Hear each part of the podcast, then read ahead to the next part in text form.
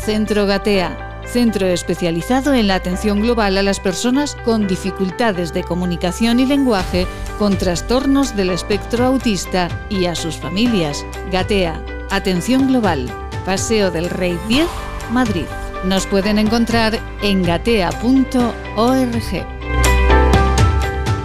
La vida nos emociona, naturalmente. Y de vida nosotros hablamos cada tarde en este programa, en La Vida en Marca, y eh, hablamos de vida con el Centro Gatea, el Centro de Atención Global al Autismo y a sus familias en Paseo del Rey 10 Madrid. Hablamos cada semana de cuestiones que les importan a las familias eh, que tienen eh, niños con TEA y a bueno, absolutamente a todos, porque hoy vamos a tratar un asunto que a todos, a todos que tenemos familia y aunque no tengan hijos, pues nos interesa. Marta Rodríguez, gerente del Centro Gatea, buenas tardes. Hola Maite, buenas tardes, buenas tardes a todos. Ay Marta, Marta, que hoy tenemos un día muy especial. Sí, hoy tenemos un día muy especial porque tenemos un invitado muy especial que pues bueno, es un profesional, es una persona muy importante para mí, pero también para Gatea. Así que bueno, no podíamos dejar de, de, de presentároslo para que todo el que quiera escucharnos disfrute de ello. Pues claro que sí. Carlos de la Cruz, buenas tardes. Hola, buenas tardes qué alegría que me presenten así,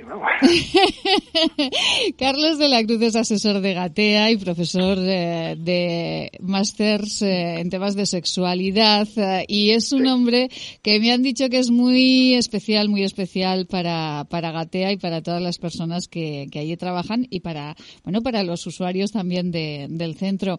Eh, bueno, yo no sé, porque todos tenemos una historia que contar en nuestra vida y bueno, Marta y quien les habla se conocieron de una forma especial a través de un hombre al que adoramos, eh, que ya no está con nosotros, pero que sigue estando en cada programa de radio, al doctor Juan Antonio Abascal. Y, Marta y Carlos, ¿me permiten preguntarles cómo se conocieron, Marta? bueno, pues cuenta, la, verdad, cuenta Marta, cuenta. La verdad es que tengo que reconocer que yo le busqué a él. Qué bonito. Entonces, eh, bueno, tuve, tuve, tuve mucha suerte. Eh, mi hijo Jorge, que ya sabéis que tiene autismo, pues estaba cumpliendo ya 10, 11 años. Y yo empecé a preocuparme por, temas de sexualidad. Los padres solemos preocuparnos de este tema cuando ya estamos en tiempo de descuento. Entonces, bueno, le dije a mi equipo, vamos a buscar un asesor, porque igual que mi hijo, tenemos muchos chicos en Gatea que ya están entrando en la preadolescencia, adolescencia, y, bueno, necesitamos formación porque realmente no sabemos cómo ayudar a las familias en este sentido. Bueno, pues nos pusimos a la faena, fuimos a congresos, a hacer cursos, a hacer cursos, nos repartimos un poco la tarea de buscar un asesor que encajara un poco en nuestra forma de, ver el autismo. Y un feliz día, yo fui a un curso ya un poquito desesperada de, que era un problema muy gordo y que yo no podía muy bien solucionar sola.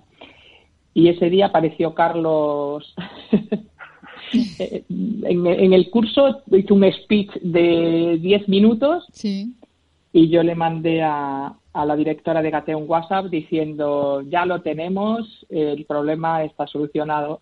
Madre mía. Y así fue. Y así fue, y así fue. Bueno, pero Carlos de la Cruz, eh, que contaba en ese curso para que eh, eh, Marta se quedase prendada de, de, de, bueno, pues de su sabiduría y de, y de su forma de decir las cosas, Carlos. Vale, pues a ver, ahora es cuando decepciono, ¿no? Porque, porque lo que voy a decir es que lo que yo creo que aporté ese día es que si Marta estaba en la idea de que esto de la sexualidad es muy complejo, no sabemos cómo hacer, hay que buscar un gran especialista, pues al final yo creo que lo que trataba de transmitir es que, que, esto es más de sentido común, que a lo mejor tampoco hace falta tanto lío. Es decir, que tampoco es tan complejo, que a lo mejor hay que encender a un par de bombillas, poner un poquito de empeño y la cosa igual fluye. Es más sencillo de lo que parece. Bueno, bueno, bueno, bueno, contado por Carlos de la Cruz seguro que es más sencillo de lo que parece, pero a los padres eh, eh, pues nos parece muy complicado, muy complicado. Marta, en los eh, máster que imparte el Centro Gatea se habla de sexualidad, ¿no? También con Carlos. Sí, sí, sí, sí. Es, es uno de los módulos importantes porque, de hecho, ya os lo explicará Carlos, que al final, desde que nacemos hasta que morimos, es un, un aspecto importante en nuestras vidas y que en el máster con chicos con autismo es muy importante porque sí que hay esas bombillitas que los padres necesitamos encender para despresurizar y ver que es un tema que hay que tratar y que es un tema muy importante en la vida de las personas, de todos. Eh, bueno, Carlos, eh, cuando hablamos de sexualidad, ¿de qué estamos hablando, Carlos? Vamos a ir ya al, ajo y vamos a ir ya a la materia. ¿De qué estamos hablando cuando hablamos de sexualidad? Que nos, bueno, que nos pone a todos así como muy nerviosos. ¿De qué hablamos? Pues a ver, fíjate, yo, yo creo que se parte de un error cuando se habla de sexualidad o de educación sexual, que es limitarla a, bueno, habitualmente decimos que, cómo responder preguntas. ¿Qué hacemos cuando nos preguntan? Ese sería un poco de uno de los, de los objetivos y es un error pensar que la educación sexual es eso. Cuando hablamos de personas con, con TEA, con algún otro tipo de discapacidad, a veces el temor es ¿qué hacemos cuando se masturben, si llegan a masturbarse? Por ejemplo, ¿no? Es que es hacer algo cuando pasa algo. Si me preguntan, tengo que hacer algo, si se tocan, tengo que hacer algo. Entonces, ya aquí la propuesta, ahí donde decía yo lo del sentido común, era echar esos pasitos más para atrás retomar lo que decía Marta, que tenemos que sexualidad desde el comienzo, y entonces proponer que lo sexual tiene que ver con tres cosas. Y eso es importante para las personas con TEA, pero también para ti, para mí y para todas las personas que nos estén oyendo. Lo sexual tiene que ver con el cuerpo, con los genitales, con la anatomía, con la fisiología, es decir, con cosas que nos pasan, con el funcionamiento, la regla, el desarrollo corporal, la eyaculación, bueno, todo ese tipo de cosas. Y eso es, eso es sexualidad. Pero la sexualidad también tiene que ver con identidad y orientación del deseo. Es decir, me siento hombre, me siento mujer, ¿con qué me identifico? ¿Qué significa ser hombre? ¿Qué significa ser mujer? ¿Cómo tienen que ser los hombres, las mujeres? ¿Siento atracción hacia otros hombres, hacia mujeres, hacia objetos? Bueno, por ahí. Esa sería otra, algo que también tiene que ver con la, con la sexualidad de todas las personas. Ya no es cómo eres, sino cómo te vives. ¿no? Y luego el tercer registro sería eh, cómo te expresas, es decir, las conductas, que pueden ser pocas, pueden ser muchas o pueden ser ninguna. Pero hay gente que coge de la mano, hay gente que besa, hay gente que se masturba, hay gente que se empareja, hay gente que tiene coitos. Bueno, pues todo eso también tiene que ver con la sexualidad. Y eso sería importante ver esos tres registros, que es cómo eres, cómo te vives y cómo te expresas. Y luego de ahí, pero eso te lo cuento luego, arrancamos los tres objetivos. Y claro, porque eh, vamos a ver, ya tenemos los tres objetivos y también, eh, bueno, tenemos tenemos ahí eh, esto planteado, los registros, pero y a ver, y de todo esto iremos desarrollándolo todo a lo largo de los programas, Carlos, pero hoy por dar un camino a los, un inicio de camino a los padres y a las personas que nos escuchen, también nos preguntamos muchas veces dónde está adecuado que se aprenda en el colegio, en casa, cada uno por su cuenta, porque esto es un horroroso, ¿eh? Mira, hoy justo para una colaboración me pedían, me preguntaban precisamente sobre, sobre esto. Yo creo que, que no hay debate. Honestamente creo que no hay debate. La educación sexual es corresponsabilidad de la escuela y la familia. Es decir, que con independencia de si la escuela hace sus tareas, la familia tiene cosas que hacer que además son eh, personales intransferibles. Es decir, la familia, los familiares tienen papel en la educación sexual sí o sí, no es negociable. Pero también diría algo parecido en la escuela y en los centros educativos. Por cierto, yo soy optimista y me creo que la mayoría están tratando de hacer cosas con independencia de la familia. Los centros educativos tienen que hacer cosas que tienen que ver con la educación sexual. Y además también diría de, de manera intransferible y en todas las etapas evolutivas, desde infantil primaria, eh, adolescencia, por ahí, por ahí el, el tema. Y eh, además, ¿por qué es importante, Carlos, hablar de sexualidad y de autismo? Porque, bueno, ya como nos decía Marta, eh, ya las dos palabras unidas parecen una bomba, ¿eh? Sí, yo, yo, yo creo que es importante poner la palabra sexualidad en muchos sitios, porque si no parece que la palabra sexualidad solo tiene que ver con parejas jóvenes, con guapos, con heterosexuales. Es decir, parece que la palabra sexualidad la hemos regalado o se la han quedado en determinados colectivos que son los que digamos, aparecen ilustrando todos los reportajes que tienen que ver con sexualidad.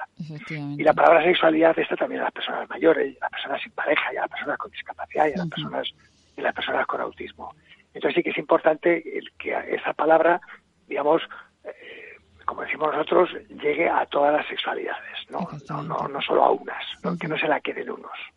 Eh, Marta, usted eh, buscaba, Marta Rodríguez es gerente del centro Gatea, nos ha contado cómo, cómo llegó a, la cercanía con, eh, Carlos, y porque las personas con autismo tienen, tienen dificultades especiales en, la, en, en relación a la sexualidad, Marta. usted imagino que desde pequeño a su hijo también, bueno, pues le fue indicando, le fue hablando, pero hay, hay, hay muchos padres que no quieren saber nada de este asunto con las personas con TEA? Bueno, eh, tanto como no querer saber, no.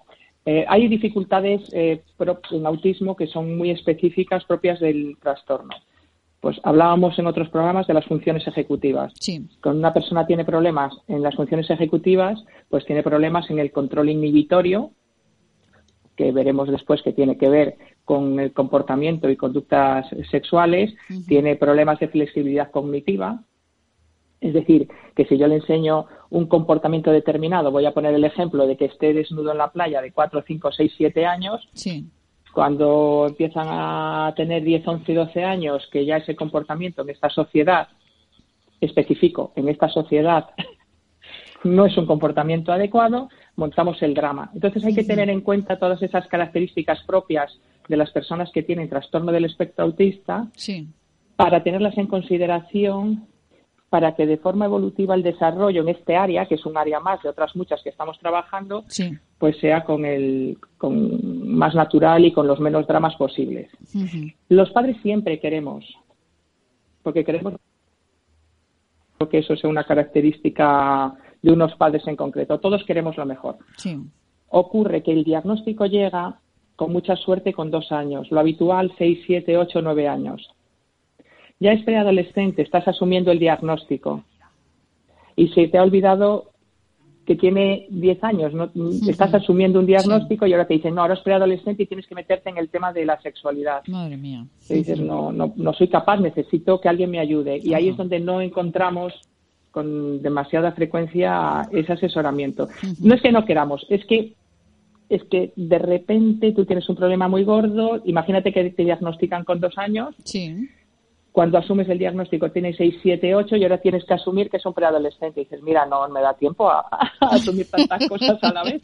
no puedo con todo, no puedo con todo. Pero la realidad es cabezona y se impone. Y es aquel programa, ¿te acuerdas que hicimos? De tengo pocos años desde hace mucho tiempo. Sí, sí, sí, efectivamente. Pero los padres necesitamos yo a veces siento, hubiera necesitado dos infancias, una para asumir el diagnóstico de mi hijo y otra para disfrutar de su infancia. Efectivamente. Y de eh, repente fue adolescente y me vi mm, sin recursos para poder ayudar a mi hijo y se sufre mucho. No es que no queramos, es que es que mm, no nos da tiempo. No, no, da tiempo, es todo muy rápido. Eh, tenemos poquito tiempo, pero eh, incidiremos más eh, en este asunto y con Carlos de, la Cruz vamos a hablar largo y tendido sobre el asunto de la sexualidad en el centro con el centro Gatea. Carlos, para finalizar, ¿las personas con autismo pueden disfrutar de una sexualidad plena? Por supuesto que sí. Por supuesto que sí porque eso eh, está en función de, de qué se considere su sexualidad plena. Es decir, el error de preguntar, ¿has tenido relaciones sexuales completas? ¿Y cuáles son las completas? Es decir, yo creo que una sexualidad plena es la que genera bienestar. Es decir, hace que una persona se sienta a gusto. Y yo creo que una persona con autismo puede sentirse a gusto con su sexualidad. Fíjate, aunque se masturbe de una manera un tanto peculiar, incluso aunque no se masturbe. El objetivo es bienestar. No es coitos o que tengan que eyacular de una determinada manera o que tengan que de una determinada manera. No, el objetivo es bienestar.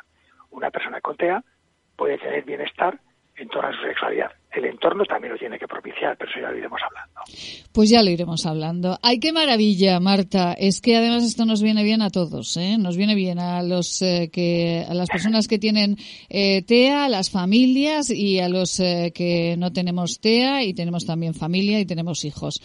Carlos de la Cruz, ha sido un placer. Muchísimas gracias. Pues, gracias, Un besito muy grande. Hablamos la semana próxima. Marta Rodríguez, gerente del Centro Gatea. Gracias por todo lo bueno que nos trae siempre. Muchísimas gracias a vosotros. Como nos despide siempre Carlos, a ser felices. A ser felices, venga, pues a ser felices todos. Un besito muy grande. Centro Gatea, centro especializado en la atención global a las personas con dificultades de comunicación y lenguaje, con trastornos del espectro autista y a sus familias. Gatea, atención global, Paseo del Rey 10, Madrid. Nos pueden encontrar en gatea.org.